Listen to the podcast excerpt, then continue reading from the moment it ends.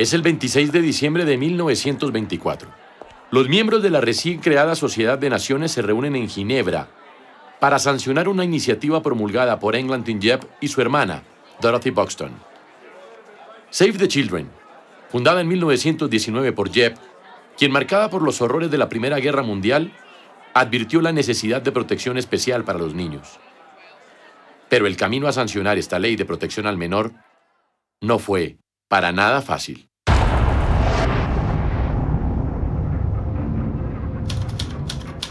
El 23 de febrero de 1923, la Alianza Internacional Save the Children firmó lo que sería el primer documento para la Declaración de los Derechos del Niño, que después de 21 meses de ajustes, discusiones y detractores, concluyeron en cinco capítulos, los cuales otorgan derechos específicos para los niños, así como responsabilidades para los adultos.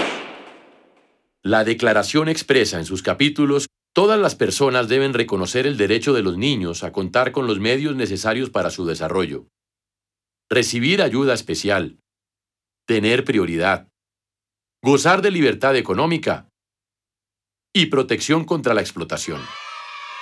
Dos apartados polémicos y controversiales, ya que tanto padres como entrenadores y manejadores reclaman el éxito detrás de las jóvenes estrellas del deporte mundial.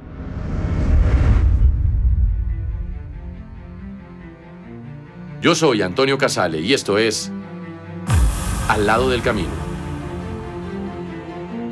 Un podcast dedicado a las historias más allá de los triunfos. Nuestra primera temporada se llama Explotación y Abuso. Y en este episodio hablaré de deportistas explotados por sus padres.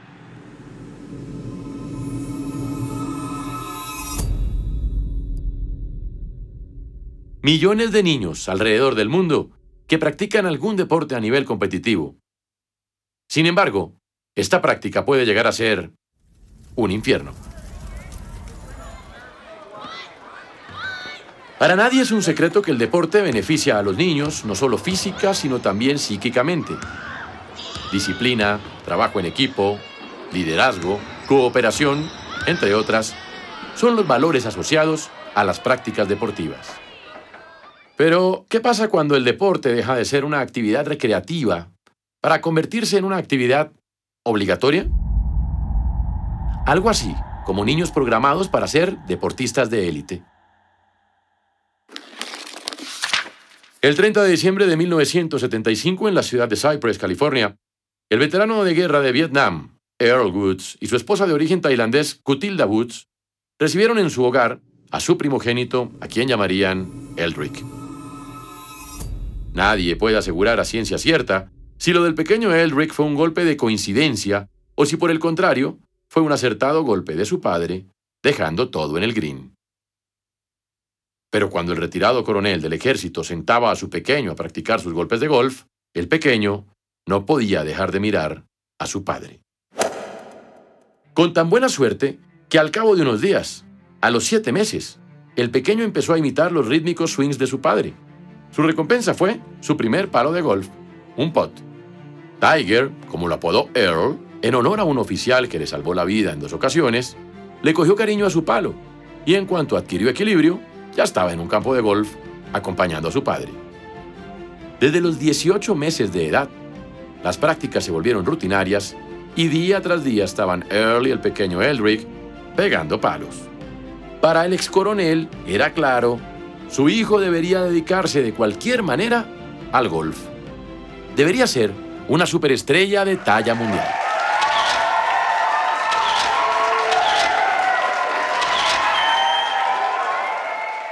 Caso muy similar ocurrió con las hermanas Williams. Richard Williams, su papá, sin haber visto un partido de tenis en su vida, estudió cada centímetro del deporte y trazó un plan maestro en el que animó a sus hijas, desde pequeñas, a que se dedicaran a la raqueta de forma profesional. Con un entrenamiento más allá de lo habitual, al que además complementaba con ejercicios relacionados con el fútbol americano y el baloncesto, entrenó a sus hijas. Improvisó un campo de tenis en una vieja cancha de baloncesto en Harlem. En casa su mamá se encargaba de la formación psicológica. Les daba herramientas mentales para sobrellevar cualquier adversidad. Richard, quien conocía el potencial de sus hijas, se encargó de hacer los primeros contactos publicitarios, aun cuando eran unas niñas. Él sabía que Venus y Serena dominarían el deporte y alcanzarían la cima. Muchos años atrás, aquellos que se dedicaban al deporte eran de clase privilegiada y tenían el respaldo económico para sustentar el estilo de vida. Con la llegada de las marcas y la industrialización del deporte, la actividad física se ha tornado en una actividad profesional.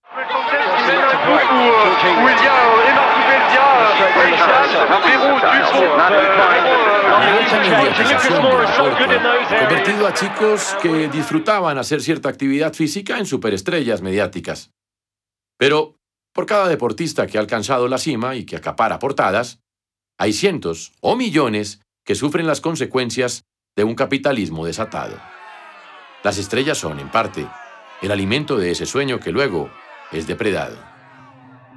Los medios de comunicación y las marcas se han encargado sistemáticamente de subir el nivel de las competiciones, con más y más torneos y juegos por semana, con más galardones y con más récords por romper. Junio 24 de 1987. Jorge y Cecilia, una pareja humilde argentina, reciben a su tercer hijo. Para ese entonces, el menor de la familia disfrutaba jugar al fútbol en la calle con sus otros dos hermanos, Matías y Rodrigo. Con menos de cinco años de edad, se ganó el apodo de La Pulga, no solo por su baja estatura, también por su habilidad con la pelota. Alentado por sus familiares, entró a las divisiones menores del Club Newell's Old Boys en Rosario y antes de cumplir los nueve años ya disputaba torneos internacionales llevándose la copa a casa. Al mismo tiempo, la pulga fue diagnosticada con una deficiencia en la hormona de crecimiento. Doctor, ¿eso qué quiere decir? ¿Que mi hijo no, crecerá más? ¿Que se quedará chico para siempre? Yo no quiero que mi pibe vaya a ser un enano. Doctor, dígame, ¿qué podemos hacer? La solución era un costoso tratamiento que Jorge y Cecilia ni en un sueño podrían pagar tendrían que aumentar los ingresos de la familia.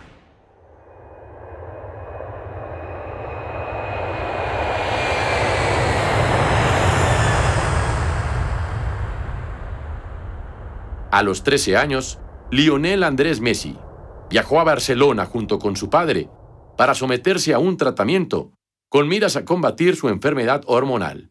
Pero, ¿a qué precio? 900 dólares al mes se debían pagar por ese tratamiento y los Messi no tenían ese dinero. Firmado en una servilleta, quedó que el club azulgrana se haría cargo de este pago. En otras palabras, se estaba afirmando que el Fútbol Club Barcelona, más que un club, se haría cargo de esos 900 dólares mes a mes a cambio de que la joven promesa se convirtiese en culé.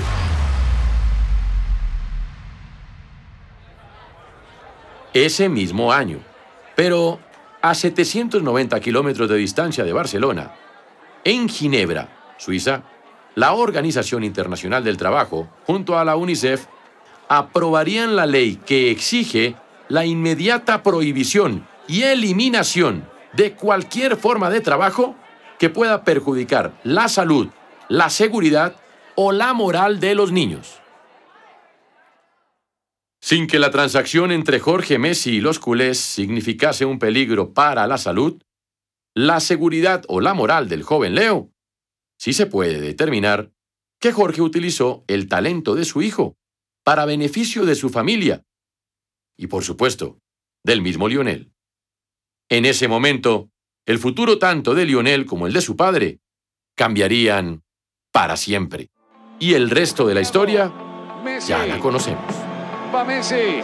Sigue Messi, Messi, por Dios, por Dios, por Dios, por Dios, por Dios, por Dios, déjate de joder. Gol, gol, gol, gol. Ah, déjate de joder. Dios, Dios, Dios, Dios. Nah, nah, nah. ¡Gol!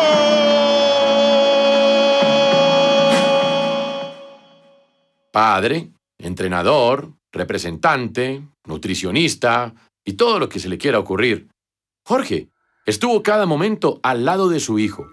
No se puede negar que fue un gran bastón, un apoyo enorme para un joven que recién llegaba desde los barrios humildes del amable Rosario a la melancólica, romántica y a la vez salvaje capital catalana.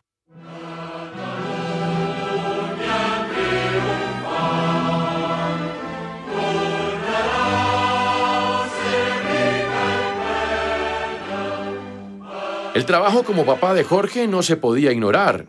Dedicarse 24/7 a su hijo era más que cualquier otra jornada, y las genialidades de la pulga ya estaban dando los primeros frutos.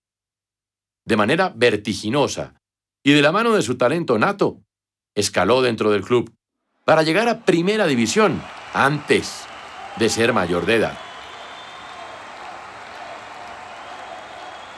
La alfombra roja para que la pulga Messi se convirtiera en un ídolo mundial estaba extendida.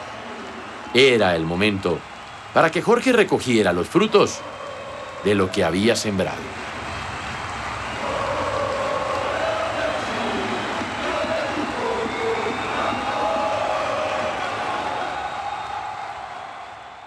Jorge aprovechó la naciente fama mundial de su hijo y creó una empresa con su nombre, la cual maneja y explota la imagen de Lionel Messi dentro y fuera de las canchas.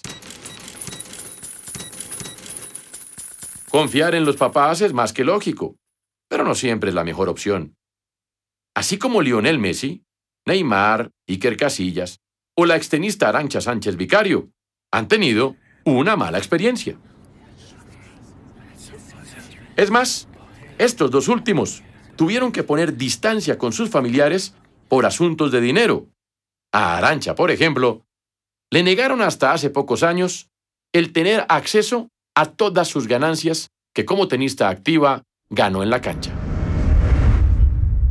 Lionel Messi y el brasileño Neymar tienen en común no solo haber llegado al Barcelona gracias a su talento y convertirse en el Camp Nou en superestrellas de categoría mundial, también tener a sus padres detrás. Claves en guiar el éxito de ambos cracks del fútbol también se encargaron del manejo de sus fortunas. Sin embargo, ambos papás están señalados en casos de evasión de impuestos e inversiones dudosas con el dinero que sus hijos produjeron. Messi está mencionado en el escándalo mundial de los paraísos fiscales de los Panama Papers. Neymar estuvo bajo investigación por maniobras turbias en Brasil y en España. Por su parte, el padre del brasileño Neymar da Silva Santos nunca se limitó a ser un espectador del éxito de su hijo. Conocía bien su potencial deportivo y económico. La Fiscalía brasileña había denunciado al actual 10 del PSG y a su papá por evadir impuestos y falsificar documentos cuando aún era joven promesa del Santos y fue fichado por el Barcelona. Escándalos que no pasaron a mayores y que no distanciaron a los papás de sus hijos. Tanto Jorge Messi como el de Neymar da Silva padre, siguen al frente de las carreras de sus hijos. Pero en el caso de los papás de Arancha Sánchez Vicario e Iker Casillas, por ejemplo, la historia fue muy distinta. En una autobiografía publicada en 2012, la extenista reveló que sus papás la despojaron del dinero que ganó durante toda su carrera deportiva.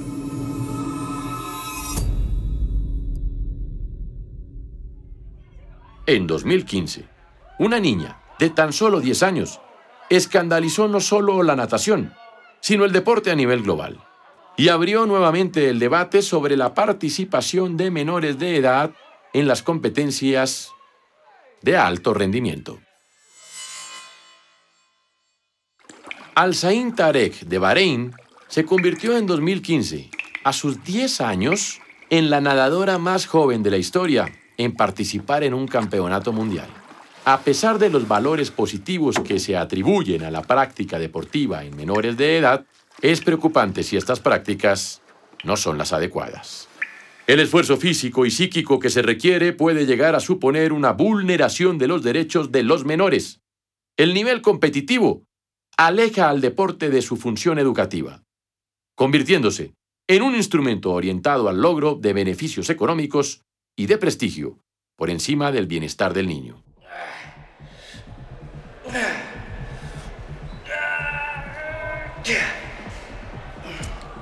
En muchas ocasiones, el grado de competitividad y de exigencia obligan a largas jornadas de entrenamiento, presión psicológica, separación del entorno familiar, viajes y traslados continuos. En fin, con el agravante que muchos de los menores no han tenido la posibilidad de decidir si ese era el camino que querían seguir, acabando así con el desarrollo natural de su niñez. En algunos deportes, la excelencia física se alcanza antes de los 18 años. Un panorama complejo que pone en vilo el desarrollo de la infancia de un menor.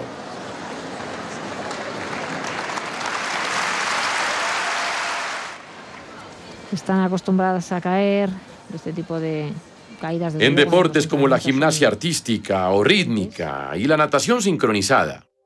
En concreto, en lo que respecta a la gimnasia, tuvo que reglamentarse la edad de participación de las gimnastas, dado que los extremos entrenamientos a las que se sometía a aquellas retrasaba su ciclo menstrual e incluso provocaba la ausencia de menstruación. Gracias al nivel de popularidad de deportes como el fútbol, el baloncesto o el tenis, cada vez se captan jugadores a edades más tempranas, produciéndose los mismos o parecidos efectos negativos dado el reclamo de fama y dinero que llevan incorporado. Save the Children e UNICEF denuncian que en España hay más de 340.000 jóvenes entre 7 y 17 años que se entrenan en clubes profesionales. Sin embargo, solo el 4% de estos niños llegarán a primera división. Messi, Neymar, Sánchez Vicario, Casillas, Woods, Williams, Tarek, entre otros muchísimos más, han sido niños motivados a practicar un deporte. La competencia, el deseo de destacarse y el sueño de lograr sus medallas, sin duda, han llevado a sus padres a exigir y empujar a sus hijos a alcanzar la cima, muchas veces obligados, para después lucrarse de esta. Mi nombre es Antonio Casale y estoy al lado del camino un podcast dedicado a las historias que van más allá de los triunfos. Recuerden activar sus notificaciones en su playlist favorita para futuras entregas.